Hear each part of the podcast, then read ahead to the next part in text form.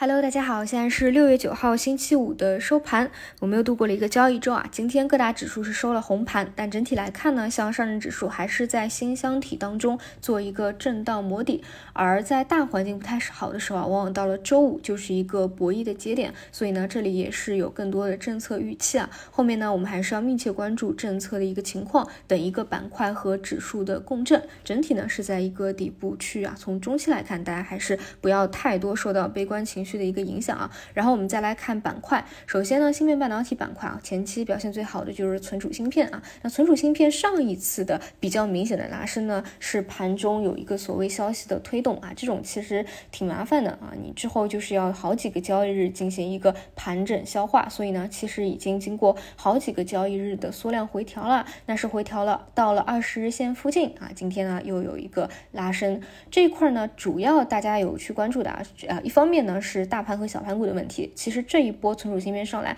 真的更多是小盘股会表现更加好一些。这个跟三月份的整体市场量能的区别大小还是有很强的一个关系的。但如果未来啊，咱们市场量能重新回到九千亿、万亿以上啊，其实大小盘呢就没有那么重要了。当时三月份量能充沛的时候，很多大盘啊都是出现涨停的一个情况啊。当然那个时候涨停了，其实也是短期的一个高潮了。后面呢就被资金啊无情的去做了一个兑现。另外呢，你们后面还要注意的就是一个时间节点的问题。这里呢，在二季度以前啊，资金如果说啊是受到了一季报之前下跌的一个扰动的话，其实是会可能要去做一个规避。的，他们可能需要去确认二季度是不是有一个比较明显或者显现的一个拐点，可能才会把它计入回来。所以呢，之后啊这一波回调到二十日线拉升以后，你们还是要去注意一下的，看看先要不要在里面做做 T 做做波段这样的一个操作。那整体这个方向呃到后呃三季度还是可以持续的跟踪下去的。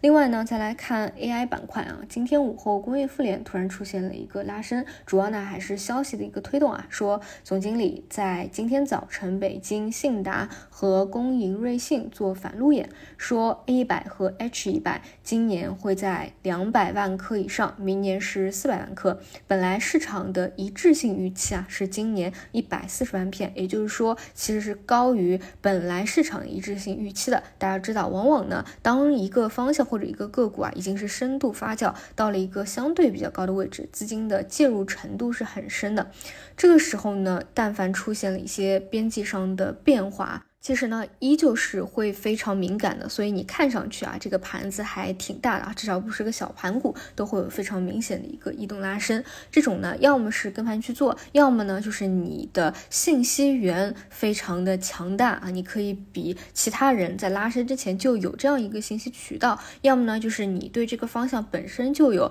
超出大家的一个呃自己的一个判断啊，你觉得未来就是会有超预期的一个信息点在的，否则呢就是你只能去看着啊。有这样一个信息已经反映在盘面当中了，或者说跟随其他相关的一个细分方向。那么关于 AI 这边呢，我个人每天还是会密切的去关注和去刷一下啊相关应用的一个新闻啊，去等着能不能出一个爆款应用来。这一块啊，就是如果能够有的话，它的这个高度和想象空间一定是比硬件这些更能够按出计算器来的要大得多啊。这个后面一定是会被资金所追捧的。那前期不是发了一个牌照嘛？那其实牌照落地。呢，也是一个比较重要的节点啊，这个我们到后面这个时间点到了的时候，也会给大家再去聊一下。好，除此以外的话呢，就是一些呃短线资金啊，在一些复苏线里面也是反复的有在去做博弈啊，这个这段时间讲的比较多了。这一块呢，到了下周和下下周啊，依旧是我是会去重点去关注一下的啊，尤其是我会看哪些板块或者个股啊，能够后面跟指数共振起来。